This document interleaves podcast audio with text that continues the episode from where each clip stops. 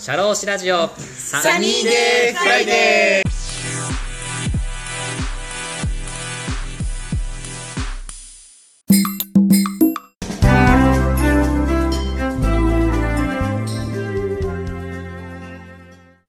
じゃあ次なんですけど、レバノンであった最近のびっくりニュースをちょっとお聞きしたいんですけど、なんかありますか？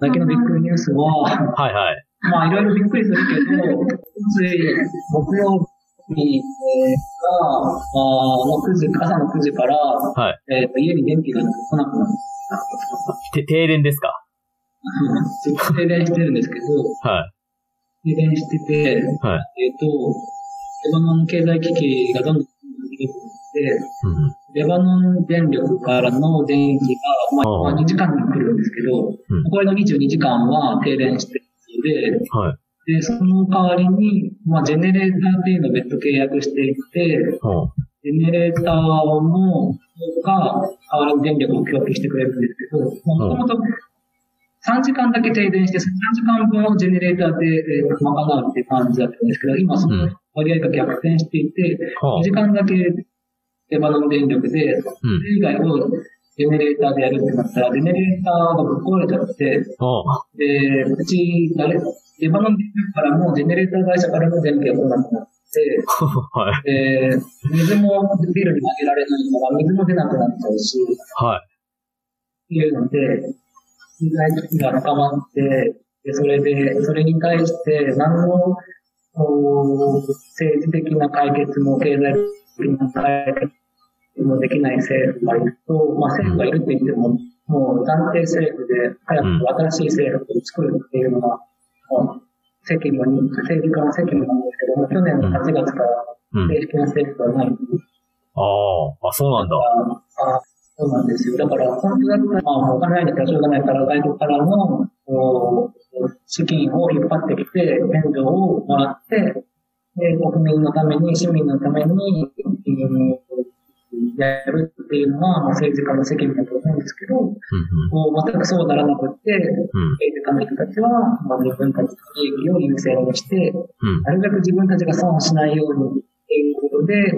えー、その政党間での合意がなかなかまとまらない。うん。でも人々はもうどんどん物価がもう何倍にもなって、うん。ね、今は給料があー最低賃金でも35ドルぐらいですから、月に生きていけるわけがなくて、ああ、4、5万とかそんなもんでね。えー、でも39ドル、39ドル、4000円、4000円。35ドル、4000円、4000円給料でえフルでえ働いて、フルタイムで働いて、マジ？実質ね。あで、その、レバノンポンドの実質的な価値がなくなってるとあ。ああ、そういうことか、そういうことか。ああ。本当は450ドルなんだけど、でもレバノンポンド建ては変わらなくって、でもレバノンポンドの価値は13分の1とか10分の1とかになってるから、ああ、そっかそっか。まあ450ドルああ。へえ。でできていけるみんな失業をどんどんしていってる状態なんで、そもそも3000円すら、4000円すらもらえないような状況で、うん。牛乳は1300円、1400円するっていう。ああ。で、みんなどうやって過ごしてるんですか？その現地の方とは。そう結構少ないと大変じゃないですかどうやって食べ物とか探してるんですか？それはもう、ゴミを漁ってる人もたくさんいるし、ああの、現地支援を、まあ、国連だったり、NGO だったり、えーからもらうんですけど、でもそういう人たちが増えすぎちゃって、カバーできないから、あ。本当にもう、ひどい状況です。ああなるほど。了解です。ありがとうございます。ちょっと次の質問なんですけど、去年の8月に、あの、レバノンのベイルートであの爆発事故があったじゃないですか。それの今、現状ってどんな感じですか、まあ、現状としては、えっ、と、爆発があった地点から、特にまあ、1キロ以上離れてるところ、まあ、2キロ以上離れてるところに関しては、もう、ほぼ全部ガラスは入って。えー、パッと見だと、そこまで爆発があったことはわかんないんですけど、うん。まあ、1キロ圏内だと、まあ、今写真見せていますけど、まあ、こんな感じで、崩れたまんまの建物で、そこで、あのいろんな NGO だとかが、まあ、あと外国の資金を引っ張ってきて、で、それで、えー、修理をしたりしてますけど、あまりにもたくさん建物が壊れているので、えー、で、こんなもう完全に壊れたような建物をなかなか建て直すのもなかなかかかったりするから、うん、放置されてたりとかしています。で、あの、メールの大規模化でも映像でよくあったのはサイロ。穀物サイロに関してはずっとそのままだし、うん、あの、横に、横に、横に、船が横になって倒れてるのも、確かその、今もそのままだし、今 Google マップで見ても、船が倒れてるのが見えるんですけど、あどういう、誰の責任でどうなったかっていうのも、こう、決着がついていないというか、誰も責任を取らないし、責任を追求すると、妨害があったりとか、まあ、脅迫があったりだとか、嫌がらせがあったりとか、うん、あ誰も説明責任を取らないし、うん、誰も責任を取らないし、うん、ということで、もう200人前後亡くなってるんですけど、誰が悪かったかっていうのは、うん、分かんないっていうか、決まってない。そういう状況がなるほど。じゃ結構それもコロナも重なって結構今大変な感じ、大変というかまだ、まだまだこれから復興していくみたいな感じですか？いつになるかね、わかんないですね。その1990年に集結した内戦の建物も、まだまだ散見されるような状況で。ああ、そっか。そうですね。こんな、うん、建物とか、が治るかっていうと、ちょっとすぐにはなかなか全部は治ってないかなというふうには思います。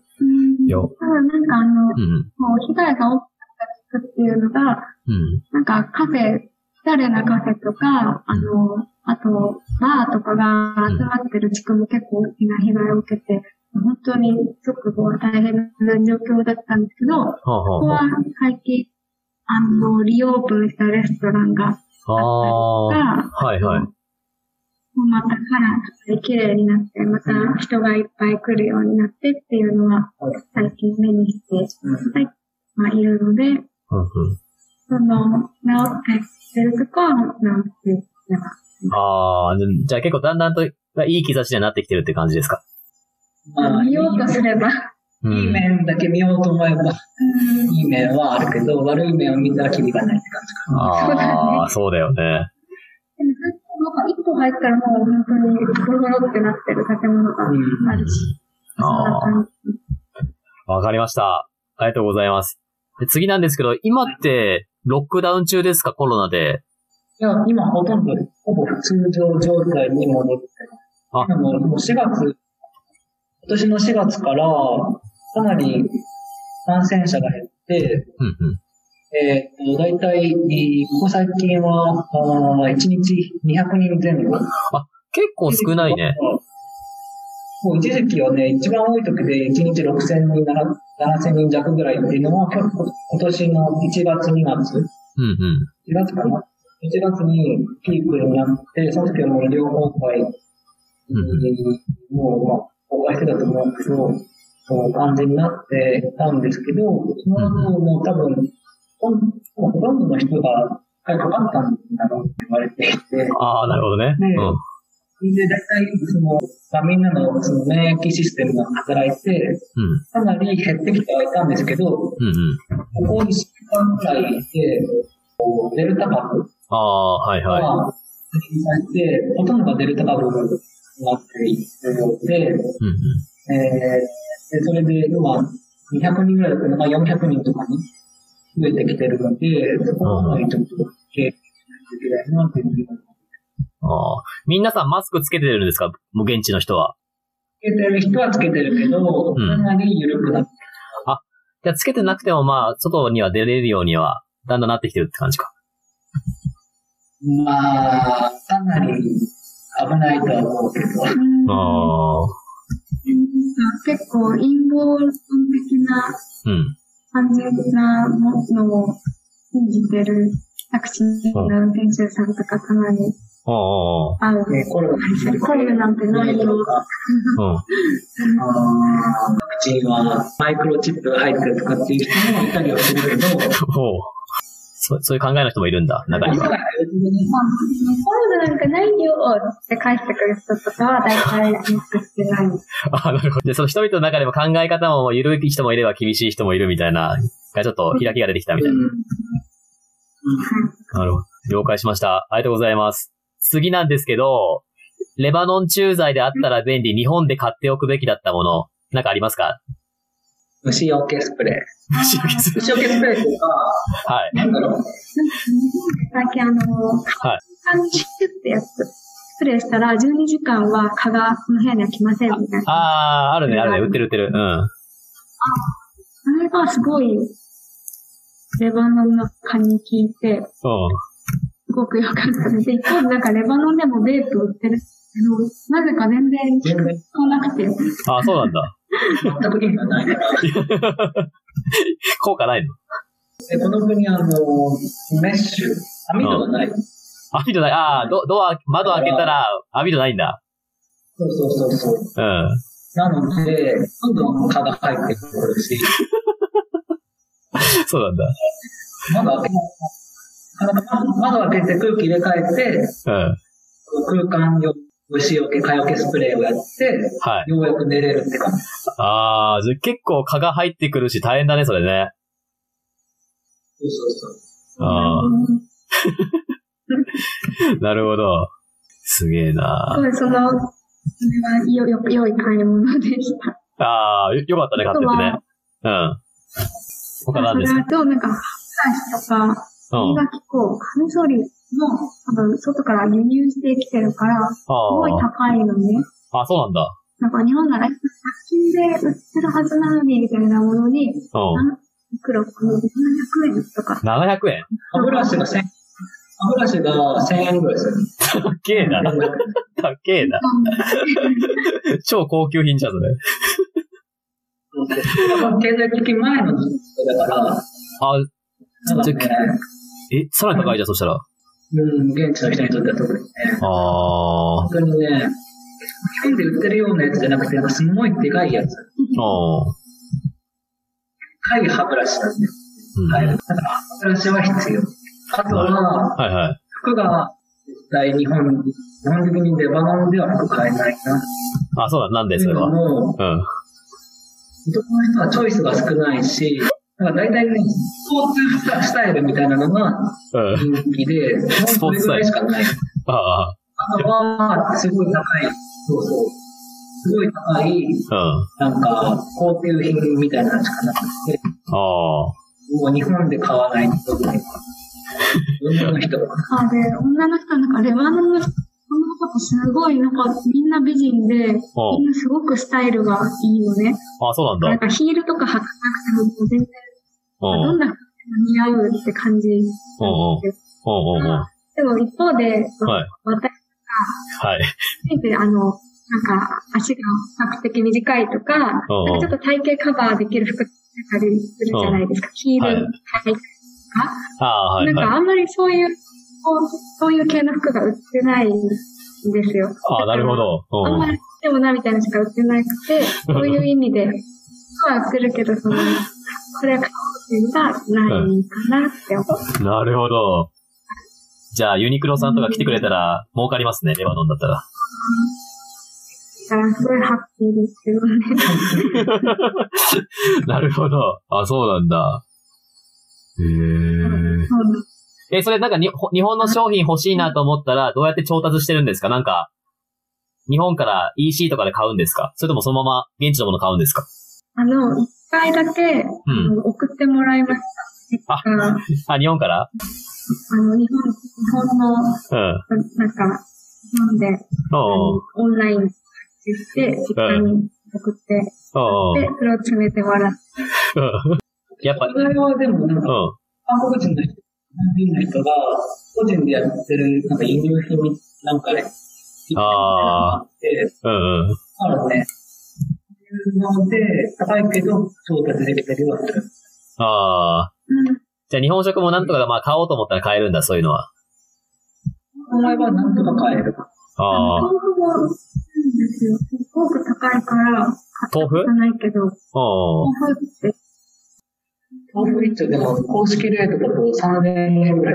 高えな。高えな、豆腐。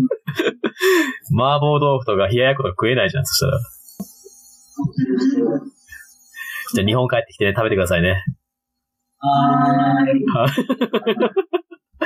りました。ありがとうございます。次は、あの、レバノンで来てびっくり、日本で買えないこんな商品、なんかありますか？ああ、ハルムジールかなあ、さっき言ってたハンハンルームさんね。さっき言ってたハルムジール。でも、これはね、あの、日本で買えないことはなくて、うん。それこそめちゃくちゃ高くて、はい。えー、本当に、100グラム、300グラムで3000円。めちゃくちゃ高い。300グラム3000高えな。300グラムで、ああ、すごいね。こういったのがあったり、まあ、輸入品とかだったらちょっと安いのがあったりするうん。あんまり数のことないですね。うんあ、あと、蜂蜜かな？蜂蜜がめちゃくちゃうまい。あ、蜂蜜がうまいんだ、レバノンは。なんかね、そう、なんか日本の蜂蜜がなんかもう薄すぎて味が。うん。普通の蜂蜜がちょっと黒っぽくて、うん。すごいなんか風味が強くて、うん。濃厚な感じがして、とても美味しい。えー、え、その蜂蜜はどうやって食べんの？なんかパンとかに塗る塗るの？ああ、蜂蜜なんかラムネっていう、うん。あのーまあ、水切りヨーグルトかな。あ水切りヨーグルト。ちょっとしょっぱい水切りヨーグルトと、蜂蜜を、ー。うん。このパンに、まあ、パンって言ってもそのサージとかっていう、うん。薄い、薄い、薄く伸ばしたのかな。ガレットみたいな、クレープみたいなパンに、え、つけるって食べる。へえ、美味しそうだね。むしろ美味しそうです。なるほど。このフルーツと野菜が、はいはいすごい、水でカラクリがあって安いんですけど、おうおう。それがもう、イタリアンパセリなんて、ものすごい玉が、うん。経済的で、150ポンド、30円ぐらい。で、うん。すごい量の、日本のイタリアンパセリが、はい。どれ入ってる？8本ぐらいありそう。100本ぐらい入って、うんああ、安いんだね。で、一番美味しいのは、うんマスカットと青リンゴと、うん。がめちゃくちゃ美味しい。ああ、食べて。いいなすごい。青リンゴって何？青リンゴって食ったことないんだけど、青リンゴって。青リンゴはね、何て名前だっけななんとかかんとか、なんとかかんとか。ググリーンアップ。うん。そう、グリーンアップル。赤いリンゴもあるんだけど、うん。青いリンゴの方が、あの、すごい多い。なんていうの甘いし、酸味もちょうどいいし、へえ。ああ、そうなんだ。うんなるほど。ありがとうございます。安い理由、うん。安い理由。うん。あの、シリア人労働者をすごい安い価格で働かせてるから。ああ、農業のオーナーとしてはいるけど、うんうん。レバノン人は農業作業員としては働かない。ああ、そういうことね。だからそこにしわ寄せがいっていて、人々は安い野菜を食べれるんだけど、うんうん。でも経済危機とかがあって、一番しわせが初めに来るのがそういうエリアの人だとか、まあ、本当にいるような、まあ、底辺にいる人たちの、うん。もうお金があんまりない人たちが一番初めに、道理も持ってないし、うん経済的な影響。だから、うん。うん。逃げようと思えば悪いではいくらでも見られます。ああ。なるほど。わかりました。ありがとうございます。次なんですけど、最近あったびっくりした話、教えてください。ああ、あの、はい。鬼滅の刃って、日本で流行りましたね。あ、そうなんだ。レバノンでも。に、やっと、えっと、6月に上上映されてました。ええレバノンの映画館で。ー。あ、そうだ。それがすごい、ああんまりアニメの映画が上映されてないみたいで、アニメ好きのレバノン人の子たちもすごいびっくり え、アラビア、アラビア語の吹き替えなんですか？いや、多分吹き替えはではな日本語で、字幕が、英語とアラビア語の字幕とかなんかそんな感じだと思います。ああ、なるほど。はいはいはい。いけなかったそう、なんかでもなんかね、こっちは、映画が上映される期間も多分間とか2週間とかしかな2時間ないみたいですね。うん。そうと思ったら、あ、終わっちゃった。いけなかったんです。残念でしたね。なるほど。じゃあまた日本帰ってきて、ちょっと DVD とかでまた見ないと。そうなの。そうなの。そっか。なんでしょうか？はい。は、なんか、はい変な話とか変な話なんですけど、なんか、何でしょうか？はい。AV とか、そういうなんかエロ系のアニメみたいな AV が、はい。もう、なんかすごく、それにすごく詳しいレバノン人の男の人に。そのすごい詳しいってどういうことですか？そのくわ、すごいっていう。そういう系の話を振られて。あは。日本は、本は変態の国だよね、みたいな。たりとか。違いますよ。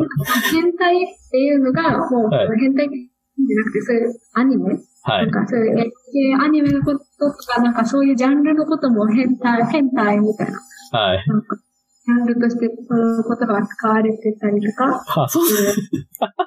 あ、変態がもうグローバルワードみたいになってんだ、そっちでは。うん、なんか嫌だなと。これ、それで終わるのは、なんかちょっと、びっくり。うち広くな、なんだろう、そういう目で日本人とか、特に日本人の女の人を見るみたいなことになると、これを多分日本語からね、レバノンに旅行来る人にとっても多分迷惑。なんか。そうだよね。えー、そういうこと言われたら、ハッルームさんとアシタさんはどう言って言うんですか？そのレバノン人。違うよって反応するんですか？えー、先生、なんていうか、そうそうそう、その、そういうなんか映像で見たやつがもう日本だって思っちゃってる感じああ、はいはいはい。違うよっていうふうに。うん。あ、真実をね、伝えてくれてるんですね。ありがとうございます。了解です。じゃあ次最後なんですけど、日本と違うな、レバノンに住んでみて、日本と違うなって思った話をちょっと教えてください。なんだろうね。まあ、さっき言った言語能力がすごい高くて、うん、えっと、なんその、まあ、英語、アラビア語、フランス語、アラビア語、英語、フランス語、アラビア語。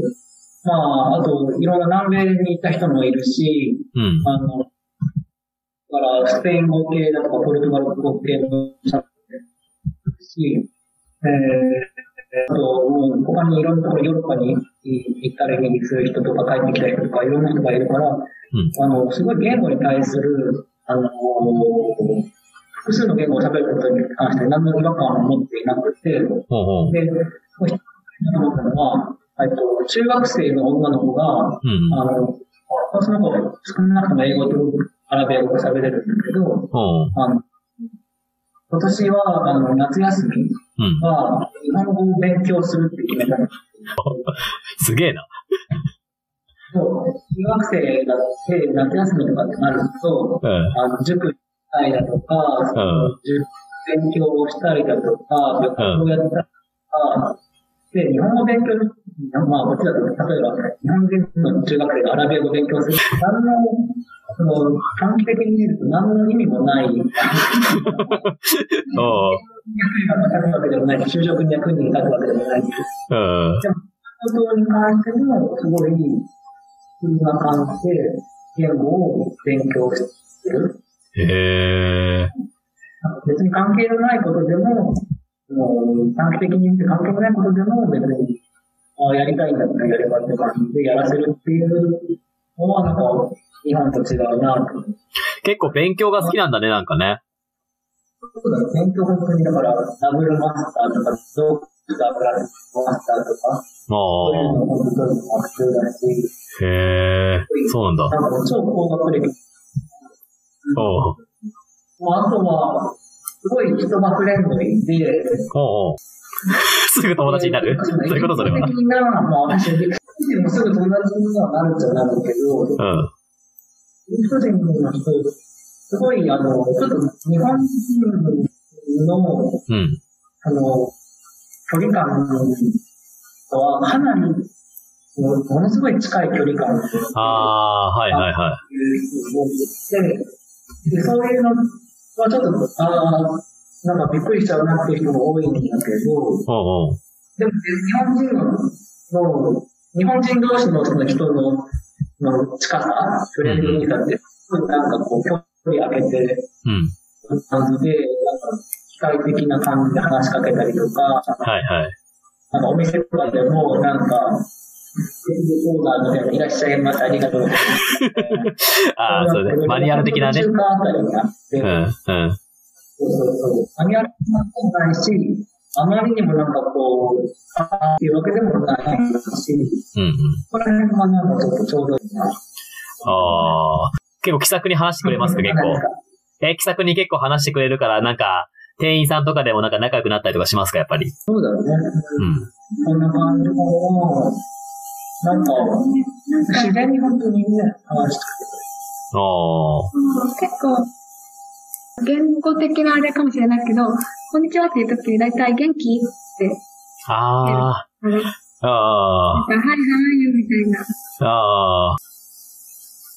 大体どこに行っても。なんか特に行きつけのスーパーとかだったら、必。ず言ってくれたりとか。あ。ああ。あ、ないんだ、もう。結構自由に話しかける感じなんだ。なんか、ホテルとか泊まっても、なんか日本だとほら、宿泊、うんうん。ああ、そう。なんか人と喋ってる感じ。日本、日本だとテープレコーダーが、そう、テープレコーダーが喋ってるような感じね。言わ、言わされてる感じだもんね。なるほど。ああ、そうそうそう。こんな感じか。はい。あと、こう、まあ、あと、家族とか友人とすごい重視しよう。うんうん。でもね、あの、まあ、日本だと夜、朝の7時に出てって、夜の9時、10時に帰ってきた。そういう生活の人も多いと思うけど、うんうんそ。の人は本当にすぐ仕事を終わらして、ん家族、友人とずっと喋ってることみたいな人が平日ああ。はいはい。そこら辺はすごい、じゃあ結構定時でもう仕事終わったらもうすぐプライベートみたいな。人申請の、あの、資本の、割と、あの、話とかよく聞いてうんうんうん。うん。なんだか、あの、日本だと、もう、朝の7時から9時まで10時まで働いて帰ってくるみたいなのが普通だと思うんですけど、うんうん。レバノンだと、まあ仕事はすぐに終わらせて、うんですぐに友達とか家族とかとお話ししたりご飯食べたりするっていうのが普通なので。何のために生きてるのか、何のために働いてるのか、働くために生きてるのか、生きるために働いてるのか、ああ、そこら辺。がやっぱり、うん、考えないといけないんじゃないかなっていうふうに、うん、なんかもう働き始めたらもう資本の奴隷になる みたいな感じ、まあまさにでも日本ってそんな感じじゃない？はい。就活とかもね、始まっちゃうとね、もう社会人から。そううん。そう長時間労働は当たり前で、うん。もうね、普通の雇用であっても、あの何ですか？あの短期雇用のアルバイトとか、あそういう派遣であっても長期の労働時間でね、なんかそういうところっていうのはちょっとやっぱり違うんじゃないかなっていうのは、ああ。ちょっと価値観変わりましたか、やっぱりこうん、そうだね。う。うん。うん。あ、あと、あバルコニーの、バルコニー。なんか、レバ、レバノンの人はすごいバルコニーで時間を過ごすことがなんか多い。ほう。バルコニー。ほう、ほう、ほう。なんかそもそも結構どこも広くて、はい。ここになんか、あの、なんだろう、植物をたくさん置いたり、うんうん。なんか、机を置いてそこでみんなでお茶したり、うん。お昼ご飯食べたり、ほう。あと、近所、なんか昔の映画とか見てると、近所の人とバルコニーみたいでお話を、なんか、したりとか、なんかそういうのがあって。なんか、いいなって。ああ、ちょっとなんかそ外の景色見ながらちょっとコーヒー飲んでみたいな。そう。なんかあんまり日本で住んでたアパートとかだと、確かにベランダはあったけど、なんか、洗濯物干すよって感じで、あんまり、コーヒー飲むみたいな使い方なかったし、できなかったけど、こっちだとなんか、都市に住んでても、なんかちょっと、なんだろう、ゆったり過ごすセーフだったりして、なんかそれもいいなって思いました。なんかゆとりがありますよね、なんかね、プライベートがすごい。うん、そうだね、僕なんかそんな感じは、います。なるほど。他なんか違うなと思うことありますか？違うなと思うこと。他は、ああ、その、一緒にご飯に行った時の支払いを、どっちかも、どっちが持つか問題っていう。それ、それ何ですか、それ？それ何ですか？これはね、その贈与に関する話なんだけど、はい。日本だと、もう、全部割り勘、はい、超細かく割り勘して、あの、ご飯食べに行っても、はい。やるっていうのが普通だと思うんですけど、ありますね。細かくじゃないにしろ、なんか、なんか結構割り勘って普通にやるじゃないですか。割り勘特に友達と行ったとなんかその先輩後輩ならさ、おごるとかあるかもしれないですけれど、友達同士たら、自分たちのコーヒーは自分で買って席に戻るとかあるじゃないですか。あるね。あるね。うん。こっちだと、うん、あ、私が払うから。あ、払いたがり？いや、払いたがりっていう、まあ、うん、いろんな多分要素があって、いろんな要素がある。人は、うん、自分の払っ、分だけ払って、もうそれで、あの、相手に対しては借りを作りたくないと。ああ、それで、もう自由になる。はいはい。を自由になりたいと。で、こっちの人は、逆に借りを作ることで人間関係を成り立たせる。だから、今回は、うちが払うから、次回はあんたのとこ払ってね、と。いうことで、仮を作ることによって、で、人間関係を維持して、また会いましょうと。これからも仲良くしましょうっていう、そういう意味が、やっぱりあって、そうなんそうそう。まあ、その、資本主義の話、その、その前の話と、もうなるべくもう、資本主義でも人間はもうなるべく他の人に借りを作りたくない、借りを作りたくないっていうのがあるんだけど、でもそういう超資本主義みたいな前のなんか人間関係っていうのはまだ維持されていて、そういうで、まああと、結構マッチの社会だから、自分がこう気前よく見られたいっていうのはあるんだけど、よくあるのは、その、今回は私が払わせてくださいと。絶対私が払うから、次回は払ってねって言って、また会うっていう、そういう口実にして、仮に作り合うっていう。そうなんだ。なるほど。そういうのはやっぱりあると思います。それは面白いかな。次また、僕が払うからちょっとまた会おうねみたいなところが、それはちょっと循環していくみたいな。そうそうそうそうそうあ、面白それ。ああ、そんな感じなんだ。うん。ちょっと日本と違いますね、それはね。そうだね。うん。逆逆になんか同じことってありますか？日本となんか同じだったなってことあります？だね。まあ、ね、さっきも爆発、誰が責任取るかはい。かっていうのもありましたけど、結局、誰も責任を取らないと。うん、で、自分が損はしたくないと。自分のグループは損はしたくないですよと。うん、いうのが、やっぱり露骨にある、見えるのがこのに、特にその政治家の人たちっていうのはやっぱりちょっと感じざるを得ないっていうところがあるんですけど、まあ逆に考えたら日本だって あの、何のためにオリンピックやるんですかとかはい、国民一般の人は、はい、その、何ですか？あの、まん延防止だとか、うんうん、緊急事態だとかで、あの、お店を8時までに閉めないといけないとか、うん、お酒の提供はいけないとか、うん、もう移動するなとか、なんとかって言ってる割に、オリンピックはじゃあなんでどういう理由でやるんですか？っていう、その合理的な説明ができないようなことを、うん、日本もやっているわけで、じゃあ誰のための政治をしてるんですか？っていうと、結局自分の利益だったり、自分の知り合いの利益だったり、まあそういうなんか外国の、なんかこう、こう、だったりみたいな、そういうところはね、かなりね、えー、政治家、まあもちろんその民主主義っていうのは、常に努力をして、維持して行動させていかないと、どんどんどんどん悪化してしまうっていうのは、あるんですけど、あるから当然の話ではあるんですけど、やっぱり、レバノンも日本も同じような問題を抱えてるなっていうのは感じるんですよ。ああ、じゃあ日本だけじゃないんだね。やっぱそういうのってね。やっぱ世界見てみても共通なところもやっぱあるんだね。はいはいはい。でも、レバノンに関しては、かなり多くの人が政治に関して、あの、関心を持っているにもかかわらず、こういう状況が続いてしまうっていうのは、いかに、そういう、そうなる前に、その状況を止めないといけないかっていう、うん、のをやっぱ重要だなと思ってて、その2019年の10月に大ととっても国民的な大規模なデモが起こったにもかかわらず、結局何も変わらない。うん、もう変わらない状況で、日本は、日本で、もうあんまりそういう政治的なことはあんまり見たくないと。うん、楽しいことだけ、えー、ああの見させてくれればいいです。なんかもういろいろ問題あっても、もうなんとりあえず、もう回してくれればそれでいいです。私はちょっとよくわかんないんで、みたいな。で、あ、オリンピックやりたくないけど、あ、やってみたらなんか、なんか感動したみたいな。はい。だから、まあ、いっか、またじゃあ自民党に入れようみたいな。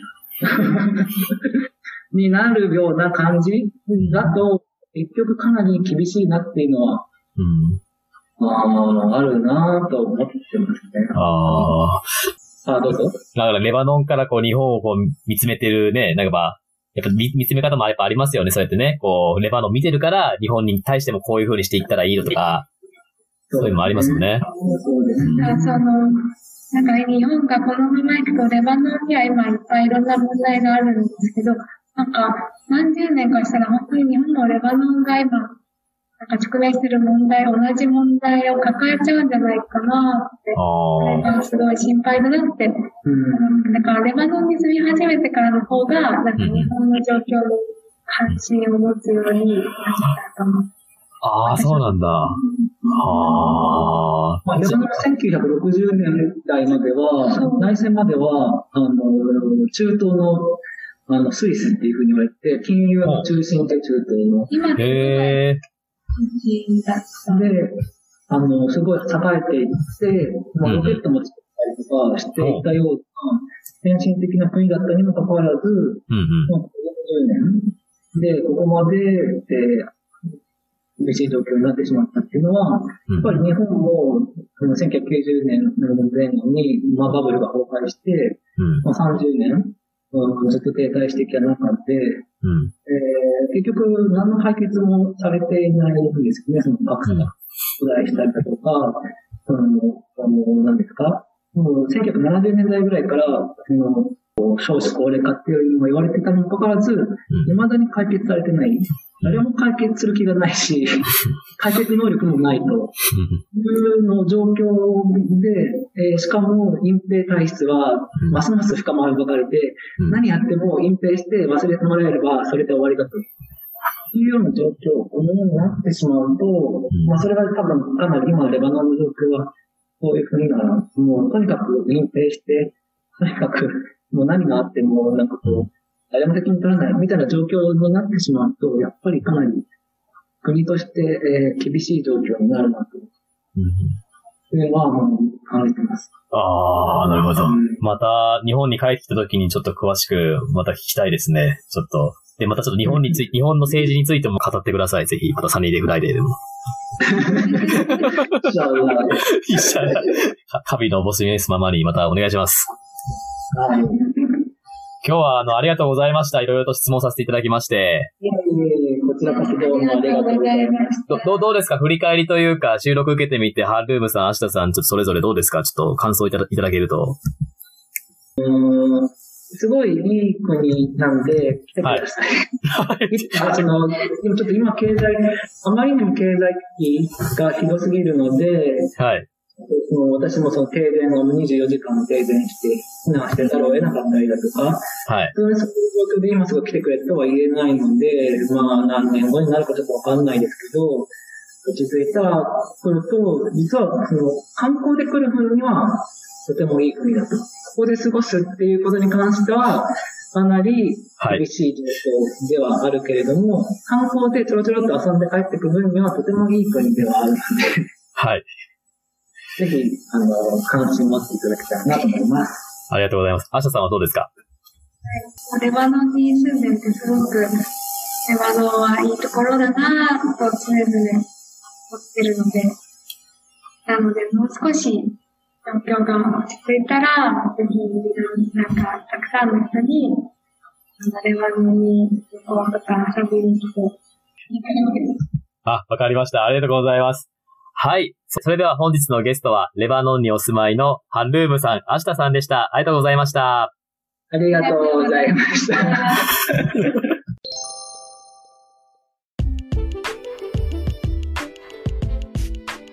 シャローシラジオサニーデーフライデー DJ の田村陽太でした。それでは次回もリスナーの皆様のお耳にかかれることを楽しみにしております。